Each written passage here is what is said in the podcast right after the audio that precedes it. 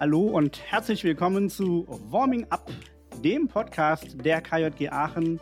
An jedem Donnerstag seit einem Jahr sind wir auf Sendung und haben Gäste und Gästinnen, die mit uns im Gespräch sind zu aktuellen Themen, die sich um die Jugendverbandsarbeit im Bistum Aachen drehen.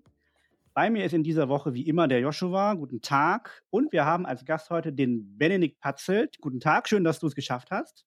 Hallo, schön, dass ich da bin. Benedikt, vielleicht kannst du mal dich kurz vorstellen, wer du bist, was du so gemacht hast, woher man dich kennen könnte im Verband. Ja, bis äh, letzte Woche war ich BDKJ Diözesanvorsitzender und ähm, woher kann man mich kennen? Man kann mich wahrscheinlich kennen von euren Diözesankonferenzen, da durfte ich Gast sein von der 72-Stunden-Aktion aus den Regionalverbänden oder irgendwie rund um den Kontext BDKJ seid ihr mir vielleicht schon mal über den Weg gelaufen. Okay, du hast gerade schon gesagt, du bist ganz frisch aus dem Amt ausgeschieden. Kannst du mal kurz irgendwie erzählen, wie denn so die erste Woche ohne BDKJ für dich war? Oh, wie war die erste Woche? Es war noch ein bisschen wie Urlaub, muss ich sagen. Irgendwie ähm, fühlt sich das noch gar nicht so an, wie äh, weg vom BDKJ zu sein, ähm, weg von den, von, von den Jugendverbänden, von der Jugendverbandsarbeit zu sein. Ähm, es war tatsächlich irgendwie wie eine Woche Urlaub erstmal nur. Ja, ich glaube, das kommt noch.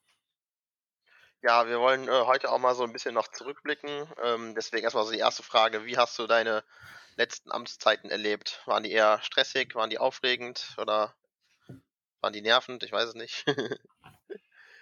Boah, sehr, sehr durchwachsen, würde ich, würde ich sagen. Also natürlich gab es immer wieder auch super stressige Phasen. Also ich erinnere mich rund um die 72-Stunden-Aktion mit der darauffolgenden Diözesanversammlung. Das war schon eine, eine super intensive Zeit. Ähm, es gab aber auch total viele tolle Momente. Ähm, ich glaube, wir haben auch das eine oder andere erreicht. So von daher, dass ich sagen würde, es war, war sehr durchwachsen und es hatte von, von fast allem ein bisschen was dabei.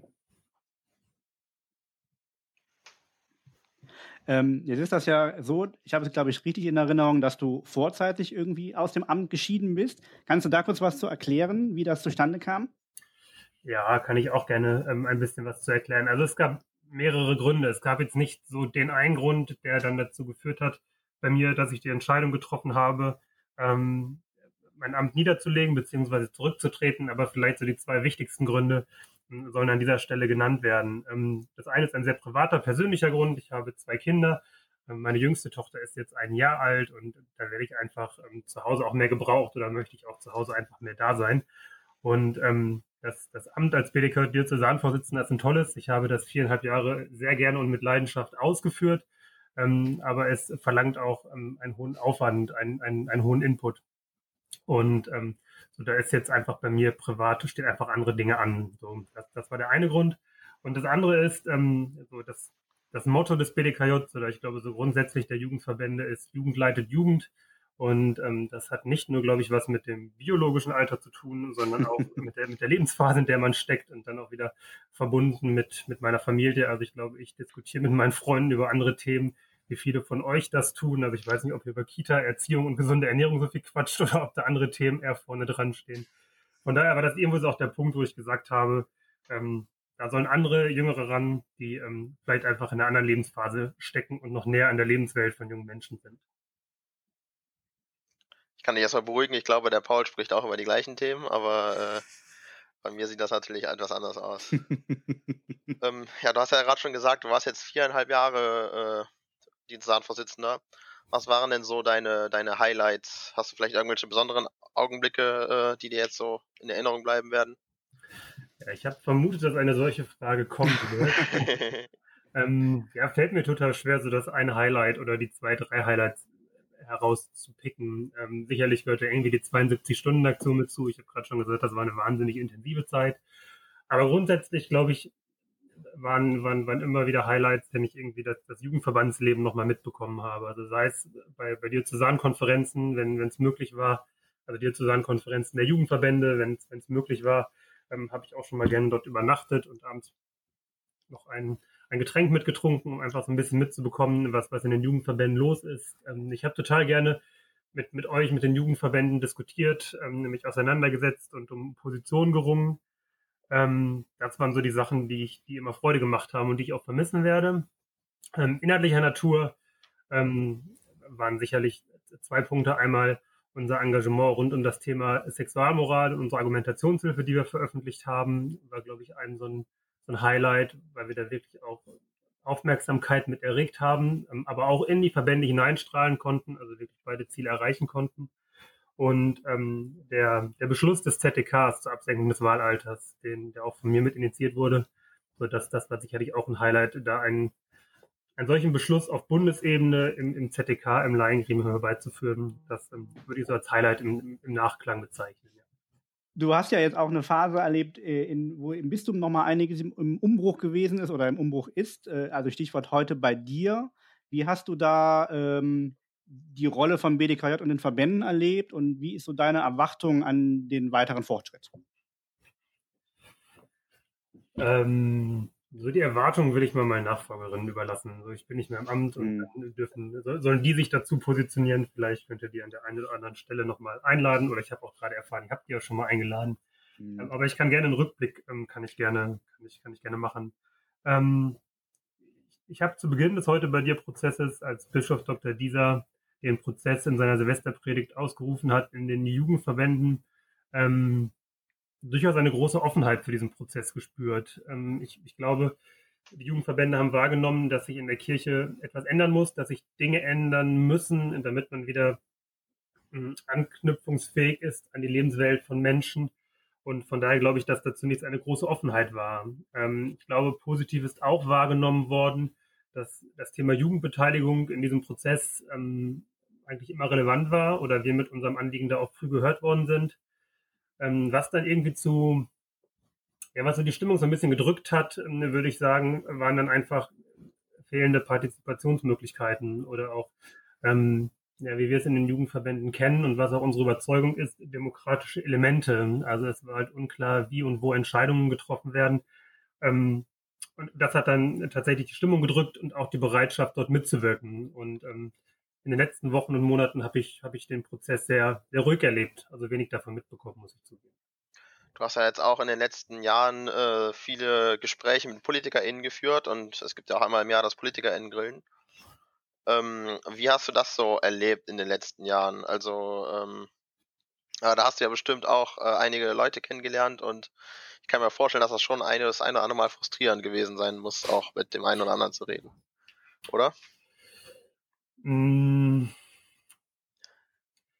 Ja, also es war, es war sehr unterschiedlich. Also zum einen habe ich das, glaube ich, auch, ähm, habe ich das gelernt, also was ich total gelernt habe in diesen, diesen viereinhalb Jahren auch mit PolitikerInnen sehr unterschiedlich zu sprechen. Also ähm, auch sehr unterschiedlich in ihren Rollen anzusprechen. Also es macht schon einen Unterschied, ob man ein Gespräch mit einem Politiker, einer Politikerin führt, ähm, die einer Oppositionspartei angehört oder im, im Landtag, Bundestag einer Fraktion angehört, die nicht mit Teil der Regierung ist oder auch mal mit einer Parteifraktion spricht, die Teil der Regierung ist. So dass das macht einen, einen sehr großen Unterschied, wie man, wie man da reingeht.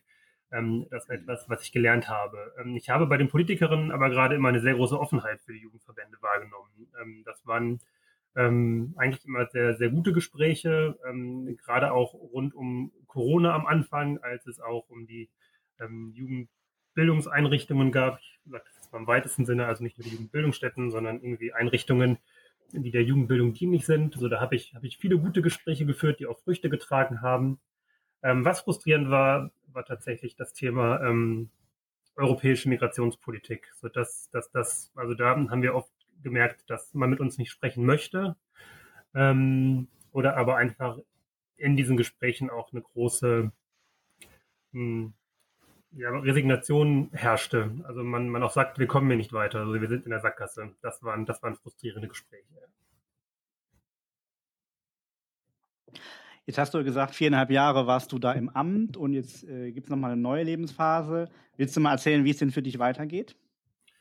Äh, gerne, ja. Ähm, erstmal ähm, steht jetzt Elternzeit an. Also ich habe bis Ende Juli noch, noch Zeit, mich um meine beiden Töchter zu kümmern. Ähm, Zeit werde ich auch genießen und dann zum 1. August ähm, werde ich dann eine, mich einer neuen Aufgabe widmen, einer neuen Herausforderung stellen. Ich hatte Glück, dass das tatsächlich mit relativ wenig Aufwand geklappt hat. Ähm, und zwar werde ich ähm, Geschäftsführer eines katholischen im Kreisbildungsforum in Warendorf. Also ich bleibe weiterhin der mhm. Bildungsarbeit treu. Ähm, allerdings ist es dann mehr Erwachsenenbildung und Familienbildung. Also mit Umzug auch verbunden? Ja, das wird die Herausforderung im Juli. Oh, okay. Krass, weil nach Warendorf pendelt man, glaube ich, nicht von hier. Nee, das ist wohl wahr. Mhm. Mhm, okay. Du bist ja jetzt nicht mehr offiziell im Amt, das heißt, du musst dich ja jetzt nicht mehr so, ich sage jetzt mal, neutral verhalten. Deswegen mal die Frage, was ist denn dein Lieblingsregionalverband im WDKJ Aachen? Oh, mein Lieblingsregionalverband. Und das ja. fragt mich jetzt ein Regionalvorsitzender. ähm,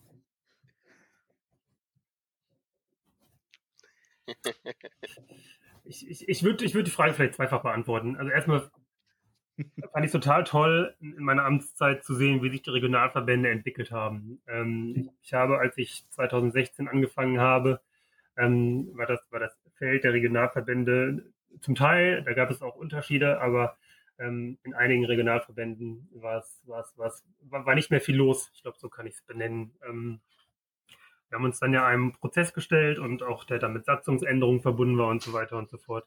Und ähm, ja, das hat mich total gefreut, was für ein Drive das in die Regionalverbände gebracht hat. Und wir haben jetzt, glaube ich, sieben Regionalverbände, die zwar immer noch unterschiedlich aktiv sind, aber wo doch ähm, wieder ähm, viel passiert und man sich auch wieder als Regionalverband versteht.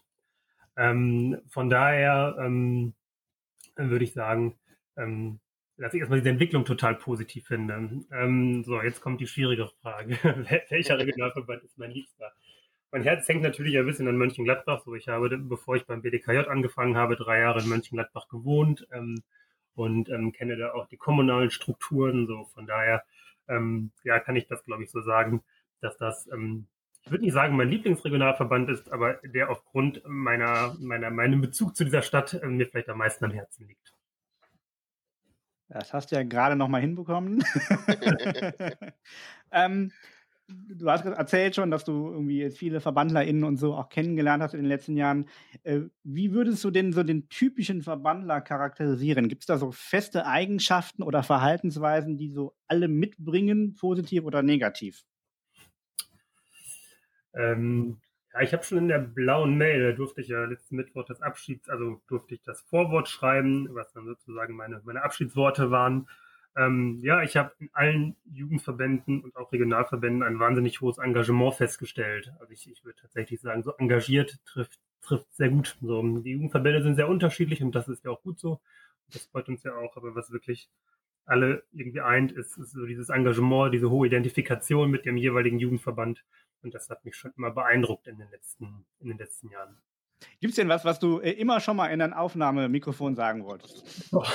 oder möchtest, oder möchtest du, ne, jetzt ist ja, du hast ja gesagt, du gehst ja auch aus dem Bistum raus und von der Jugendverbandsarbeit. Gibt es da irgendwie äh, drei Personen oder Gruppen, die du nochmal grüßen möchtest? Ja. Abgesehen von der Diözesanversammlung ist das, glaube ich, auch das erste Aufnahmemikro, in das ich so reinspreche. Von daher ähm, ähm, ja, was, was ich nochmal, was ich nochmal mitgeben möchte, echt nochmal mein Dank. Also das waren echt ähm, viereinhalb tolle Jahre so und die waren auch so toll. Ich habe es gerade schon gesagt, die schönsten Momente waren immer da, wo ich, wo ich Jugendverband ähm, erleben durfte. So und das, das war einfach auch in den letzten viereinhalb Jahren, wo es auch nicht unbedingt einfach war, ähm, katholisch zu sein, ähm, katholischer Christ zu sein, echt immer eine Stütze, so zu sehen, dass Kirche auch anders gehen kann, dass Kirche demokratisch sein kann, dass Kirche geschlechtergerecht sein kann, dass Kirche ähm, sich dem Thema Aufarbeitung bzw. Prävention widmet. So, und das war, das war, das war toll. So, das war dann auch, auch nicht nur etwas, was mir in meinem Amt gut getan hat, sondern ähm, mir auch persönlich geholfen hat. Und dafür nochmal vielen Dank an alle, die mich da auf diesem Weg begleitet haben. Ja, dann äh, bedanke ich mich. Vielen Dank, dass du hier warst heute, Benedikt. Und äh, ja, wir nochmal ein bisschen zurückgucken konnten auf deine Amtsjahre. Ähm, dir natürlich noch viel alles Gute für, für deine Zukunft und für deinen neuen Job in, ich habe den Ort vergessen. Waren. Aber bei Münster. okay. Ja, dann, ähm, ich habe vergessen, was ich sagen muss. Äh, ja, nächste Woche gibt es natürlich wieder eine neue Folge und bis dahin äh, folgt uns alle auf Facebook, Instagram, Twitter und so weiter. Ja, auf Wiedersehen. Und jetzt ist der Moment, wo der Joshua immer dazwischen redet, wenn ich meinen Einstiegstext mache. Damit du auch auf jeden Fall was schneiden musst. Und ja. auf jeden Fall was schneiden muss, genau. Das Handy hier. Ist natürlich unprofessionell, wie ich bin, nicht auf lautlos. Oh, das kostet auch einen Kuchen.